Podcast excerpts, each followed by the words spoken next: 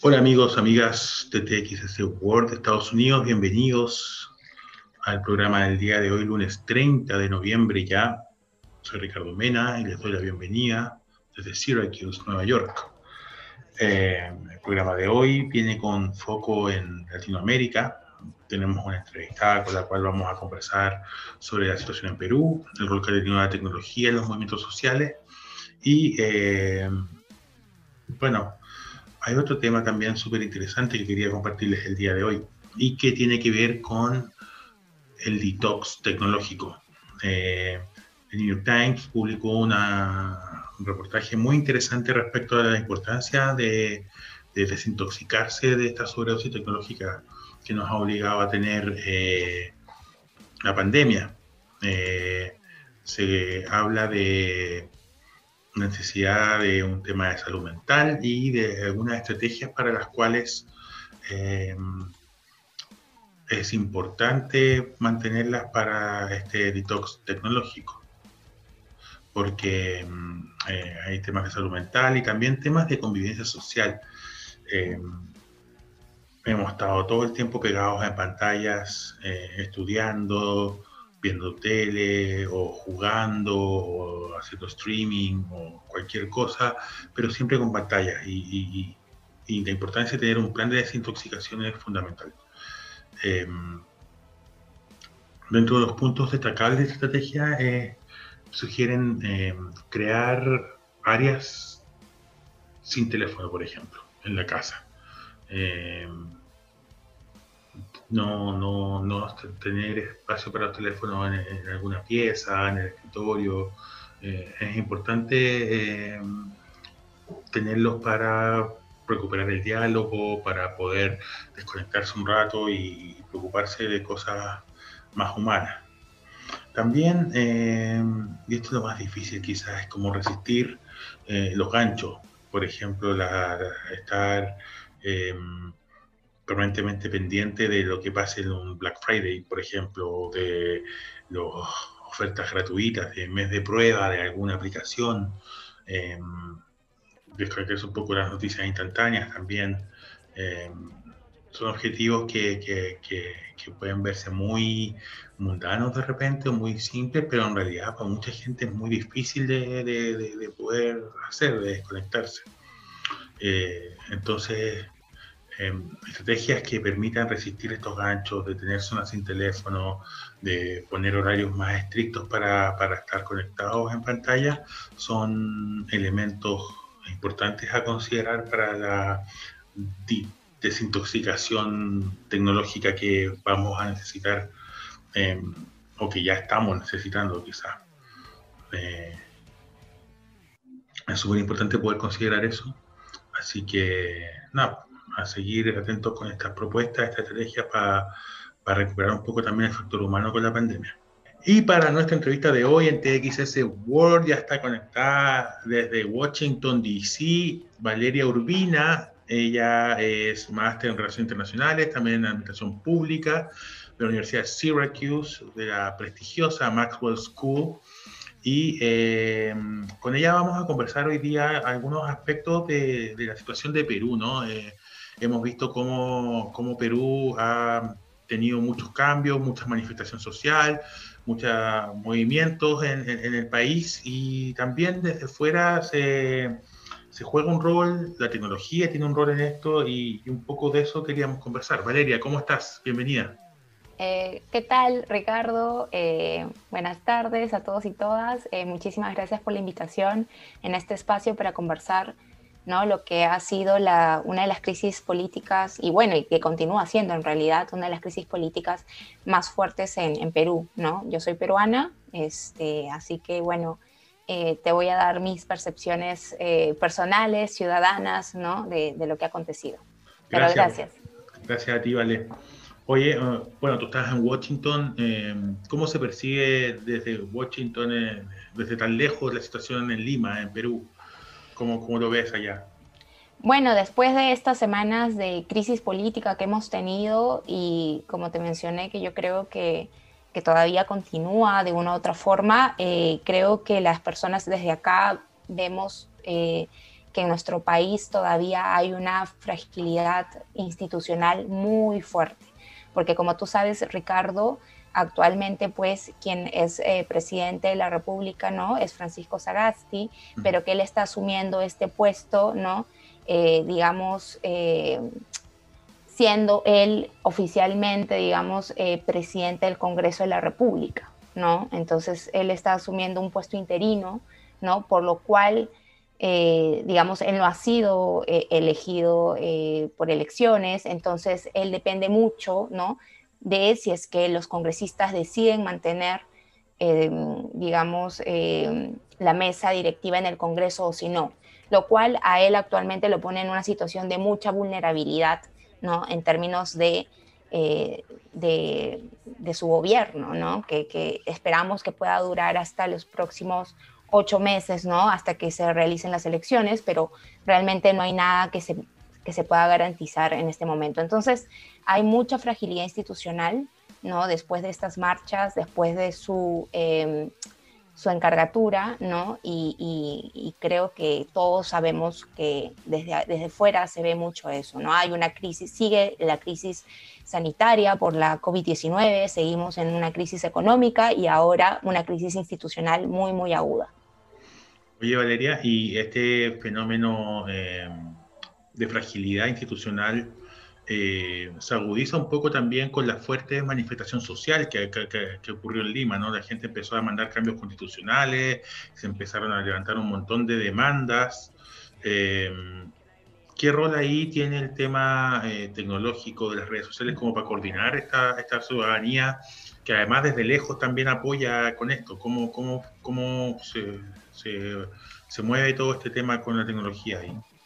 Sí, no, definitivamente, Ricardo, eh, las redes sociales, ¿no? En particular, han jugado, yo creo, un rol fundamental, ¿no? Durante las últimas semanas para la protesta social en el Perú, ¿no? Y ello principalmente en un marco de pandemia, eh, donde tú sabes que nosotros hemos estado por varios meses, ¿no? Desde marzo del 2020 ¿no? Este, eh, digamos, con restricciones de derechos de salida, tenemos eh, este, los toques de queda, ¿no?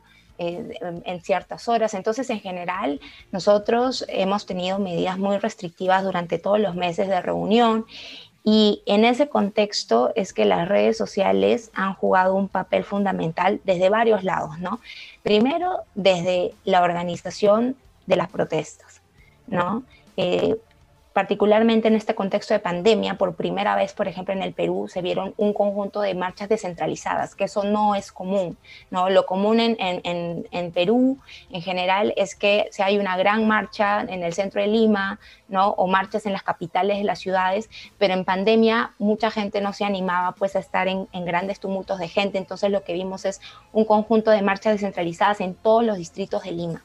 ¿no? Y organizar marchas paralelas por todas las partes, en todos los barrios, es una, requiere de una coordinación muy, muy complicada. Entonces ahí las redes sociales han sido fundamentales para avisar, todos los colectivos se pusieron alertas, empezaron a mandar información por diferentes medios, Facebook, WhatsApp, Instagram, ¿no? Este, con toda la información que se tenía que saber sobre los puntos donde los puntos de encuentro de las diferentes personas. Entonces, un tema de organización instantánea, paralela, ha sido eh, muy importante, ¿no? Para que se visibilice que esto no era una protesta de un grupo en particular, sino que era una protesta masiva por parte de toda la ciudadanía, ¿no? Entonces, esa legitimidad de la propuesta se dio a raíz de estas, eh, de esta conjunción de marchas y yo creo que para ello las redes sociales fueron fundamentales. ¿Y esto, Valeria, se concentró en Lima, en los distintos barrios de Lima? Porque Lima es muy grande, pero también me imagino que en las provincias y, fuera de, la capital se, replicó. En todas partes del país, en todas partes. Estamos hablando de Lima, dentro de Lima, los distritos y, de, y aparte de Lima, ¿no? Estamos hablando de todas las regiones en general, este, tuvieron movilizaciones en los mismos momentos. Y creo que esa, esa eh, conjunción de protestas en los mismos días fue clave para lograr la renuncia de Merino. ¿no? Eh, eh, Entonces, sí, efectivamente, ha habido protestas en Cusco, en Iquitos, en, por todas partes del país, ¿no? Entonces, ese, ese, eh, el rol organizador ha sido fundamental eh, desde la mirada de la tecnología y las redes sociales. Y por otro lado, también, eh, también ha tenido un rol mucho de visibilizar, ¿no? los abusos que se estaban cometiendo por parte de la policía, ¿no? para quienes digamos, para quienes somos peruanos, nosotros de una u otra forma estamos acostumbrados a eh, salir y protestar, ¿no? Y, este, y, que la policía de una u otra forma, bueno, siempre han habido acciones de violencia, ¿no? Que, que, han sido denunciados, pero lo que nosotros hemos vivido como país en las últimas semanas ha sido una violencia desmedida, brutal, propia de un gobierno autoritario, ¿no? Este, donde se han violado en pocos días los derechos humanos de muchos jóvenes, de muchas personas, y eso es algo, esa intensidad en la violencia por parte de la policía era algo que nosotros no hemos vivido en muchos años, ¿no? En, décadas, ¿no? Entonces, allí yo creo que la capacidad de las personas que iban a la marcha de grabar en tiempo real todo lo que venía ocurriendo con la policía y a su vez de compartirlo por sus redes, ¿no? Este, también fue fundamental, no solamente ahora para que se pueda hacer justicia con, los responsables, sino que también eh, yo creo que esa inmediatez de la información hacía que las personas también a su vez se indignaran, ¿no? se indignaran y, confirmáramos, ¿no? Que, eh, que, el gobierno de Merino no, no solamente había, este, irrumpió de manera ilegítima, sino que también se veía como un gobierno eh, totalmente autoritario. O sea, nosotros sabíamos que si nosotros como sociedad dejamos que el gobierno de Merino siguiera, eh, siguiera su marcha en los próximos meses, sabíamos que íbamos a estar viviendo bajo estándares de un gobierno autoritario como los que tenemos, tenemos y hemos tenido en Latinoamérica. ¿no? Entonces, esa indignación este, ¿no? A raíz de estos videos inmediatos, yo creo que hizo que mucha gente se sumara a la protesta desde todas las partes del mundo, ¿no? Entonces, sí, yo creo que ese, ese ha sido otro rol fundamental, ¿no? Este, que, que, yo creo que, que, ha sido, ¿no? Que, ha logrado la renuncia de, de este gobierno eh, a mi forma personal eh, de, de, mirarlo usurpador, ¿no? Este, hay un tema ahí con la, con la memoria también, ¿no? el registro permanente con los teléfonos que hace la gente de, los abusos de la fuerza policial, de la violencia con la cual actúa para reprimir em, y que ha respaldado esto para siempre en una nube o en una memoria, ayuda a que la justicia también pueda tener más expectativas de operar mejor, ¿no? Sí, totalmente, ¿no? Y yo creo que la gente se ha movido, eh, las personas, los jóvenes que eh, por ahí tenemos ah, influencia con tomadores de decisión. Yo conozco amigas que eh, han estado eh, compartiendo ¿no? todo este material, eh, los videos y, todo lo que se iba mencionando, con, incluso con autoridades de los poderes judiciales, ¿no? tratando de hacer incidencia. Entonces, definitivamente tener ese material que viene de las redes sociales, de la tecnología a disposición, ¿no? Para compartirlo rápidamente, para que tus mensajes vayan acompañados de evidencia, ¿no? Eh, ha sido un factor clave para que, eh, digamos, eh, la gente se pronuncie, ¿no? Ese es, otro, por ejemplo, otro de los factores que yo creo que ayudó las redes sociales y la tecnología, ¿no? Que es que durante los días, ¿no? Que ha sido la semana, si no me equivoco, del 9 de noviembre hasta el 15, ¿no? Súper fuerte todo. durante esos días, ¿no? Las personas a través de las redes han podido hacer rápidamente pronunciamientos, ¿no? De diferentes organizaciones, ¿no? Los que estábamos, por ejemplo, en otros países, ¿no? los que hemos eh, tenido la oportunidad de estudiar en el exterior, eh, pronunciamiento de, de, egresados de las universidades en el mundo, ¿no? y así como, como nosotros, muchas organizaciones que han hecho pronunciamientos y que rápidamente a través de las redes sociales han podido lograr firmas, ¿no? Este, adhesiones, ¿no? Y, eso ha sido muy, muy, muy importante también para dar legitimidad, ¿no? a, la protesta eh, en el país. ¿no? Han habido pronunciamientos por parte de sociedad civil y además que esos pronunciamientos a su vez este, no solamente recogían organizaciones o voces peruanas, sino que hubieron muchas organizaciones por parte de Latinoamérica que se fueron sumando, ¿no? Entonces eso también ayudaba a dar un peso de que, de que la comunidad internacional respaldaba, ¿no? Eh, eh, digamos, eh, los mensajes ciudadanos, ¿no? Entonces sí.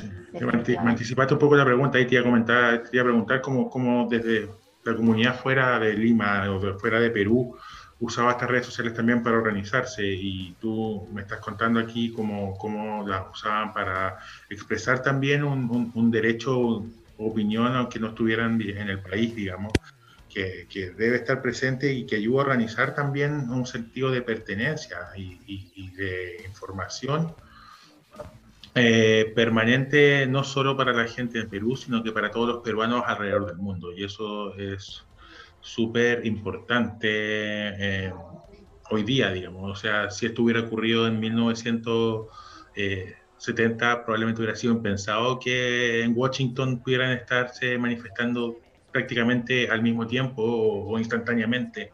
Correcto, eh, sí. No, definitivamente las marchas internacionales no solamente han sido en han sido en todas partes del mundo, ¿no? O sea, desde España, en Europa, eh, que yo he tenido la oportunidad de ver por redes sociales, yo no uso mucho redes sociales, pero lo que he visto, eh, marchas en Boston, aquí también se han hecho. Entonces, eh, realmente la indignación era tan grande que logramos, digamos, juntarnos para sumarnos a la voz de protesta que venía ocurriendo en nuestros países de forma eh, paralela, como tú dices, ¿no? Este, y bueno, en el caso propiamente mi experiencia, yo, yo, yo estaba acá eh, y lo que nosotros hicimos, nosotros nos hemos movido eh, principalmente a través de, la, de un WhatsApp, ¿no? Un compañero nuestro creó un WhatsApp y rápidamente, ¿no? nosotros hicimos lo que le llaman el método bola de nieve, ¿no? Que fuimos sumando y sumando, ¿no? Este, y era como, sigan agregando a las personas que ustedes conozcan, que quieran participar en, esta protesta. Y, por ejemplo, ese, durante todos estos días, en el marco de este WhatsApp, nosotros hemos venido articulando mensajes, ¿no? Compartiendo noticias de actualización, pasándonos la voz, por ejemplo, sobre eh, pronunciamientos en, medios de comunicación, cuando estaba dando el discurso Merino, cuando estaban hablando este, analistas políticos eh, reconocidos, nosotros nos íbamos informando, ¿no? Este, entonces, eh, ha servido este medio, ¿no? Para organizarnos, para coordinar mensajes, para salir a, protestar también. Nosotros hemos ido dos veces, la comunidad peruana en DC, dos veces a la Embajada de Perú, ¿no? Con los mismos mensajes que en todas partes del Perú y del mundo. Y esa es otra cosa, quizá, eh, Ricardo, ¿no? A mencionar de las ventajas que, que, tiene la tecnología ahora, ¿no? Que es en la rápida articulación de mensajes a todos los niveles. ¿No? O sea, tú usas el mismo hashtag, tú usas eh, este... Entonces, eso de una u otra forma ayuda a crear como una identidad de la propuesta, de la protesta, perdón, ¿no? Entonces, yo creo que eso, eso, por ejemplo, son como pequeñas acciones que te permite las redes, la, tecnología, ¿no? Pero que van sumando y van sumando. Nosotros hemos, y yo creo que todos, en las, eh, todos los peruanos en diferentes partes del mundo han usado los mismos eh, mensajes, ¿no? Merino no me representa, este Congreso no me representa, esta es la generación del bicentenario, ¿no? Este, este, nosotros nos la jugamos por la educación, ¿no? Que es una de las reformas que claramente el Congreso quería eh, obstruir, ¿no? Entonces, este, esa es otra de las, digamos, eh, de los aportes, ¿no? De estas redes, ¿no? El tema de creación de mensajes y que nosotros también lo hemos continuado aquí, ¿no? Eso es súper importante porque eh, hace un par de meses atrás entrevistamos a, a la profesora Kate Bullman, con la cual conversamos sobre arte y activismo en la era digital. Y, conversábamos que precisamente la diversificación de mensajes que permiten las redes sociales a través del uso de un hashtag, eh, y donde en un mismo hashtag cabe una consigna y cabe una foto, eh, cabe un cuadro y cabe una protesta, con el mismo hashtag, están todos hablando sobre lo mismo, pero de distintos niveles y distintas formas de manifestarse frente a lo mismo. Eh, la creación de esa comunidad es súper importante porque además le otorga el valor nacional desde fuera del país, en el fondo, en el caso de ustedes como comunidad peruana. Sí, no, totalmente. Y, algo, por ejemplo, que yo estaba recordando eh, justamente hoy día, ¿no? Es la importancia de estos mensajes, sobre todo en un contexto de pandemia, ¿no? Donde la gente tiene mucho miedo a salir a protestar, a salir a las calles eh, incluso cuando recién eh, se da la vacancia de Vizcarra y Merino toma el poder, ¿no? Los, eh, todos nos quedamos en shock, porque para empezar fue una medida de un día a otro, realmente nadie se lo esperaba, ¿no? Este, y nos tardó un día darnos cuenta cómo reaccionar y qué hacer. Algunos tomadores de decisión o gente que influencia en las personas decía, no salgan a las calles porque por la pandemia, ¿no? Este, estamos en una emergencia sanitaria. Sin embargo, los mensajes por las redes sociales que, em, que nosotros empezamos a recibir, ¿no? De una u otra forma incentivaron que la gente diga no. O sea, esto es, es eh, el Estado de Derecho, ¿no? Es lo que está en juego y yo tomando las medidas de precaución necesarias, yo voy a salir. De hecho, estaba justo revisando, por ejemplo, que uno de las... Es, y se jugó con el tema de la pandemia, ¿no? Por ejemplo, uno de, los mensajes que se empezó a circular fue, Merino es la pandemia, protestar es la vacuna, ¿no? Mm. Este, toma la calle. Y ese toma la calle, yo ese mensaje toma la calle lo he visto en muchas eh, otros mensajes por Instagram, por, y era como, toma la calle, o sea, no hay otra forma, toma la calle. Entonces, la gente empezó a salir y yo creo que eso es algo que los políticos en ese momento no previeron, no previeron realmente que la gente en pandemia iba a salir en multitudes, justamente porque tenemos restricciones y porque hay un miedo generalizado. Entonces yo creo que esos mensajes fueron muy poderosos, ¿no? y que, y que, bueno, pues tuvieron el impacto que ya sabemos que han tenido, ¿no? Y, y no solamente eso, ¿no? Sino que pequeñas sumas, pequeñas, pequeñas victorias, ¿no? Eh, la gente que no salió, ¿no?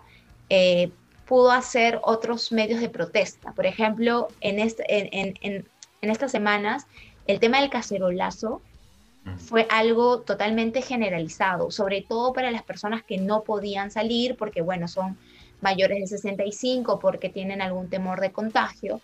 Entonces, este, eh, fue generalizado, por ejemplo, mensajes inmediatos cuando, cuando es este sábado eh, donde lamentablemente fallecen este, Jack Bryan ¿no? e Inti, ¿no? Estos, estos dos jóvenes que, que fallecieron, ¿no? Eh, tal fue la indignación, ¿no? Que en cuestión de horas se organizaron cacerolazos en todo el país, ¿no? Y, con mensajes de eh, cacerolazo a tal hora. Y todo el mundo se iba retuiteando, reenviando por mensaje. Y a esa hora tú, bueno, yo no estaba, pero mi hermana sí estaba en Perú y me contó que era un, como un temblor de sonido, ¿no? Entonces, eso definitivamente no se hubiera podido hacer por medios tradicionales.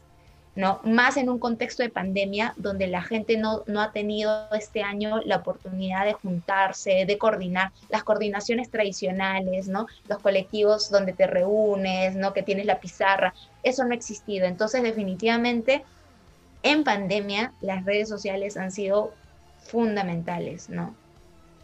Vale, y para ir terminando un poco, estamos ya con la hora, el programa, em, el futuro eh, de, Perú. ¿Cómo, ¿Cómo, lo ves tú? ¿Qué, qué, cómo lo ves y qué esperas? Digamos, son dos cosas distintas.